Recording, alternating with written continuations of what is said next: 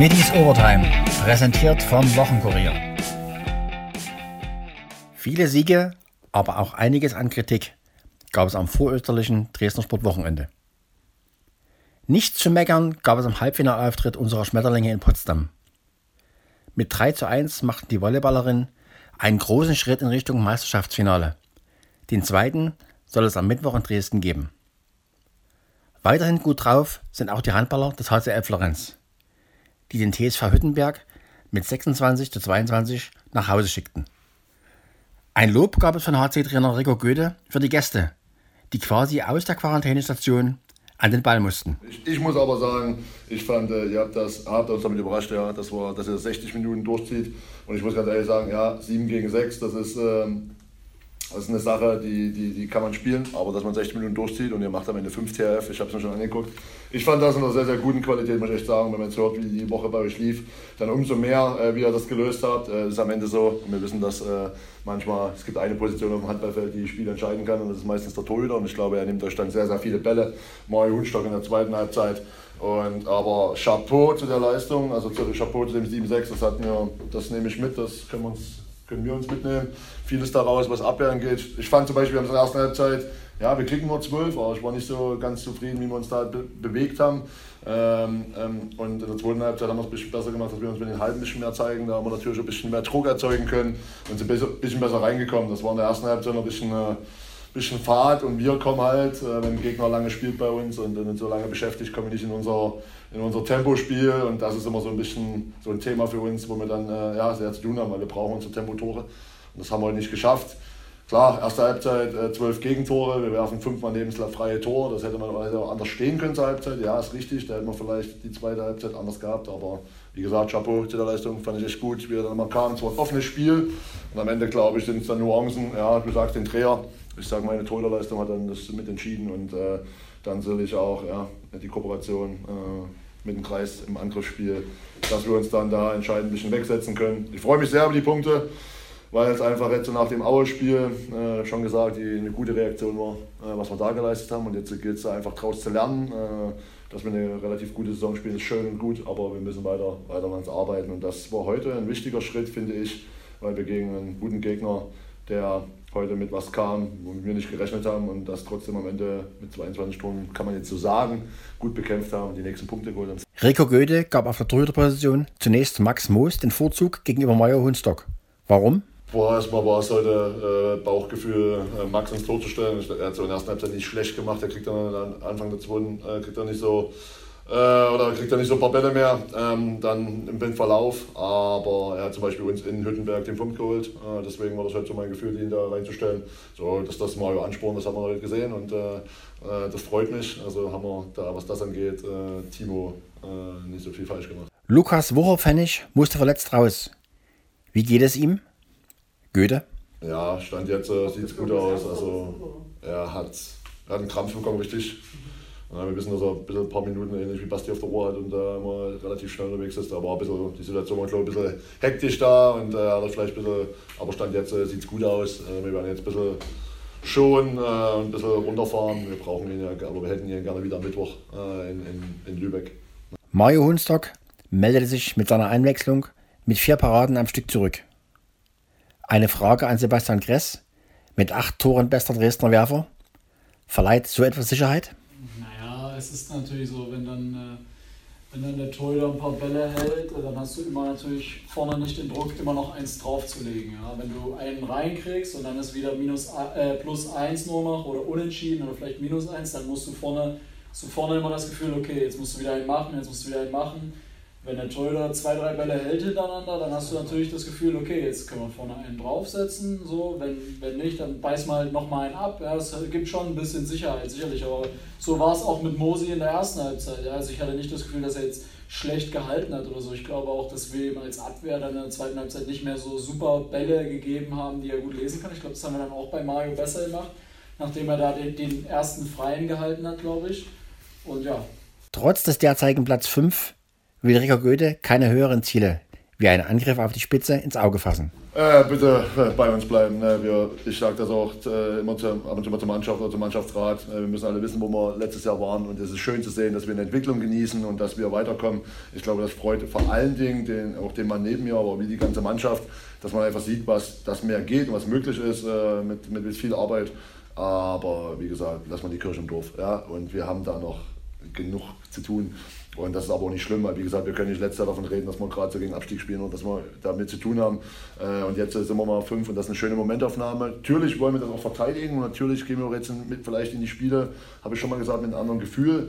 Aber glaub mir, ich bleibe da ganz, ganz ruhig. Und wenn da jemand äh, ausrasten will, irgendwie in der Form, dann, äh, dann reden wir darüber, weil das ist nicht gerade die Zeit dafür auszurasten. Und jetzt, wir arbeiten weiter, wir gehen, wie gesagt, mit einem anderen Gefühl in jedes Spiel, das ist richtig. Und das haben sich aber die Jungs in erster Linie selber erarbeitet.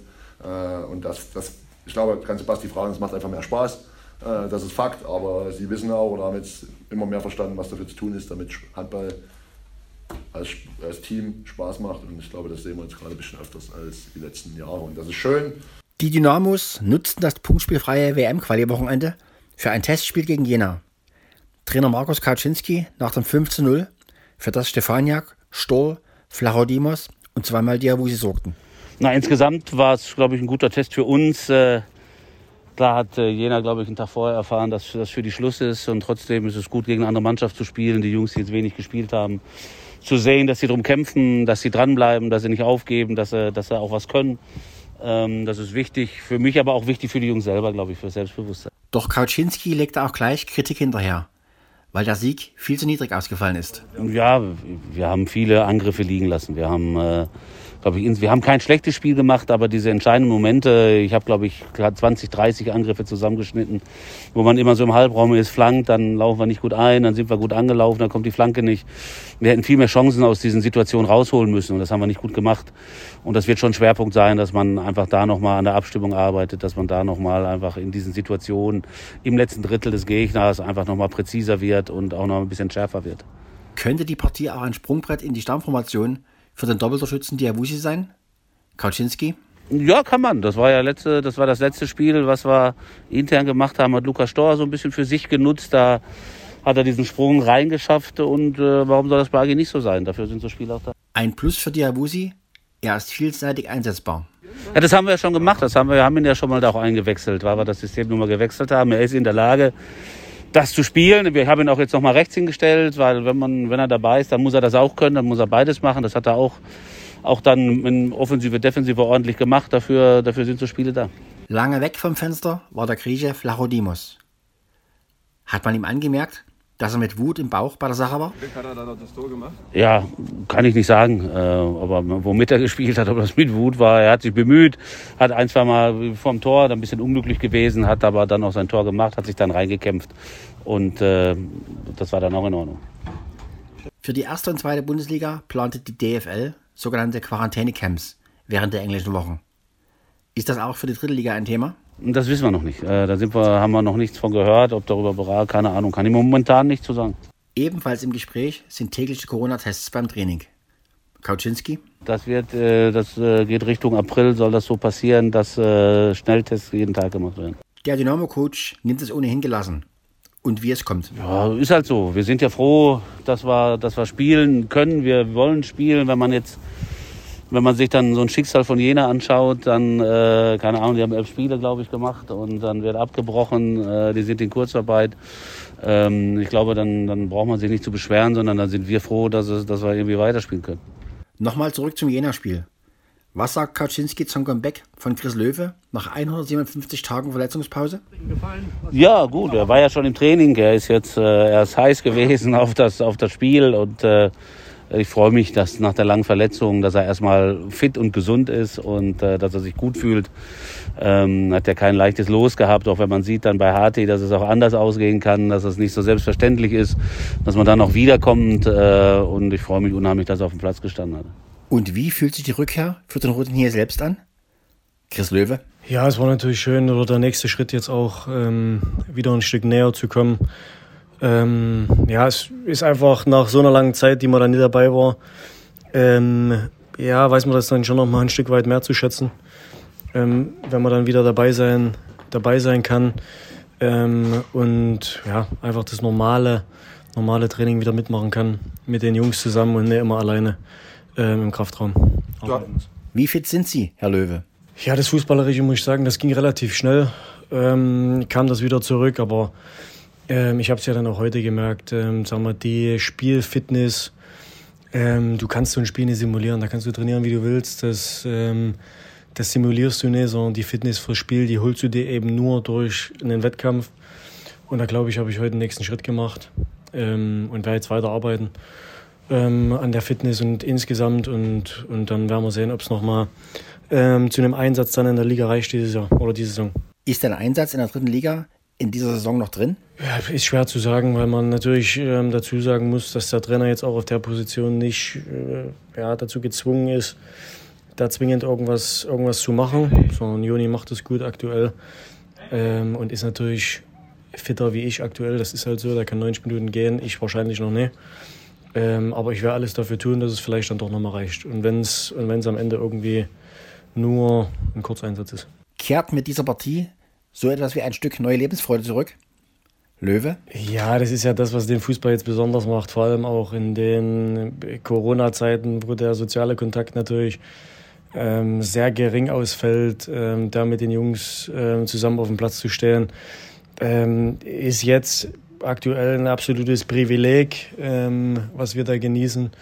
Ähm, und deswegen freut es mich natürlich, dass ich wieder dabei bin. Ein Blick voraus auf den Sommer. Geht es für Chris Löwe weiter bei Dynamo? Ja, also am Ende wird es jetzt erstmal darum gehen, dass ich fit werde, ähm, dass ich auch wieder eine echte Option bin. Und dann glaube ich schon, dass fußballerisch die Qualität da ist, ähm, zu helfen. Ähm, da müssen wir mal gucken, in welcher Liga das ist nächstes Jahr. Nach vier Pleiten in Folge gab es für die Eislöwen mit dem 4 zu 3 in Ravensburg endlich wieder mal einen Sieg. Trainer Andreas Brockmann lobte sein Team zurecht. Sehr stolz auf die Jungs. Wir haben heute wirklich 60 Minuten gearbeitet und, und alles gegeben. Und äh, wenn man schaut am Spiel, wenn es natürlich so losgeht, offensives Bulle und kriegst gleich 1-0. Äh, wenn man unseren, unseren Kader anschaut, der ist nicht gerade groß und, und erfahren. Aber wir sind immer wieder zurückgekommen und, und äh, das muss ich sagen, heute sehr, sehr gut. Haben natürlich auch ein Torwart, 19-Jähriger, der David überragend gehalten heute, das ganze Spiel über 60 Minuten. Und äh, wir haben uns das Spiel heute wirklich verdient, die ganze Zeit. Wir haben relativ wenig zulassen. Die Sachen, wo wir zulassen, waren wir meistens selber schuld, wo wir die Scheibe, äh, der Turnover gemacht haben oder, oder nicht clever genug gespielt haben. Aber sonst haben vorne unsere Chancen gehabt und wie gesagt, äh, kann jeder stolz in der Kabine sein. War sehr, sehr schöner und ein sehr guter Sieg. Bis zu Playoff Platz 8 sind es 12 Punkte Rückstand. Sind die noch aufzuholen? Brockmann? Ja, realistisch. Die, die, die Chancen, solange theoretisch ist noch alles möglich, aber es ist natürlich schon, äh, es sind schon doch noch einige Punkte und da sind mehrere Mannschaften, die noch vor uns sind. Aber wir sagen seit längerem schon, wir gehen Spiel für Spiel, wir versuchen unser Bestes und dann schauen wir, was am Schluss rauskommt. Der Dämpfer folgte auf dem Fuß und mit dem 2 zu 6 gegen Bittigheim müssen die Dresdner auch die Playoffs abhaken. Da trösten auch die anerkannten Worte von Steelers Coach Daniel Nordwenig. Ja, Danny hat eigentlich schon erklärt. Ich glaube, wir haben sehr gut angefangen, haben auch gute Energie reingebracht und, und ich glaube, wir haben gerade am ersten nicht schlecht angefangen. Man kriegt halt das einfach, wenn du vor, das ist halt einfach so, wenn du vorne dann, äh, wir haben jetzt keine Big Chances gehabt, aber musst halt einmal in Führung gehen oder so. Dann, dann, dann, dann kriege ich vielleicht das Momentum auch und dann kommt wieder ein bisschen frische Energie, aber dann gehst du halt einen 1-0 im Rückstand. Dann im haben wir sehr große Moral gezeigt eigentlich und sind wieder rausgekommen, haben eigentlich sehr druckvoll gespielt und dort machen wir dumme Strafe, kriegen wir, wir wissen, dass Bittigheim ein sehr gutes Powerplay hat und dann bis 2-0 hinten und dann ist natürlich, dann ist schwer dann, dann nicht nur die Beine schwer, sondern dann ist auch der Kopf müde. Wir haben zwar noch mal alles probiert, und, und ist ja, aber das ist halt, wenn du 3-0 hinten bist, dann schießt 3-1, dann kriegst du vielleicht noch mal einen Schub und kriegst sofort 4-1. Dann schießt du das 4-2, dann kriegst du sofort 5-2. Ist natürlich, brauchen wir nicht drüber reden, bitte gerne sehr gute Spieler, die jede Chance halt eiskalt ausnutzt. Und, und, wenn man unsere Aufstellung anschaut, okay, das ist, äh, ist von der Qualität her viel. Wir müssen das wettmachen mit Energie und mit hart arbeiten. Und, aber es gesagt, dafür am Ende des Tages fehlt halt natürlich auch die Qualität, dass wir vielleicht eine Chance haben, das Spiel zu gewinnen. In Andreas Brockmanns Fazit schwang auch ein Unterton Verzweiflung mit. Mit Blick auf die lange Verletztenliste kein Wunder. Weiß ich nicht, äh, hat am, am Fuß was. Müssen wir schauen, nichts genau, nein, aber, aber keine Vorsichtsmaßnahme, das ist nicht mehr bei ihm gegangen. Ja, bei dem, Im Endeffekt haben wir, haben wir sonst nur noch acht Stürmer, sind nur noch sieben. Aber nein, so ist es. Wir müssen, das geht weiter und wenn wir schauen, Rupi Ranta ist auch, mal schauen, ob der nächste Woche spielen kann oder nicht, weiß man nicht. Aber wie gesagt, wir müssen uns jetzt halt morgen wieder gut vorbereiten für das nächste Spiel. Vor und während Ostern heißt es für alle Dresdner Mannschaften, weiter geht's. Stimmen und Analysen von allen Partien gibt es in der nächsten Overtime.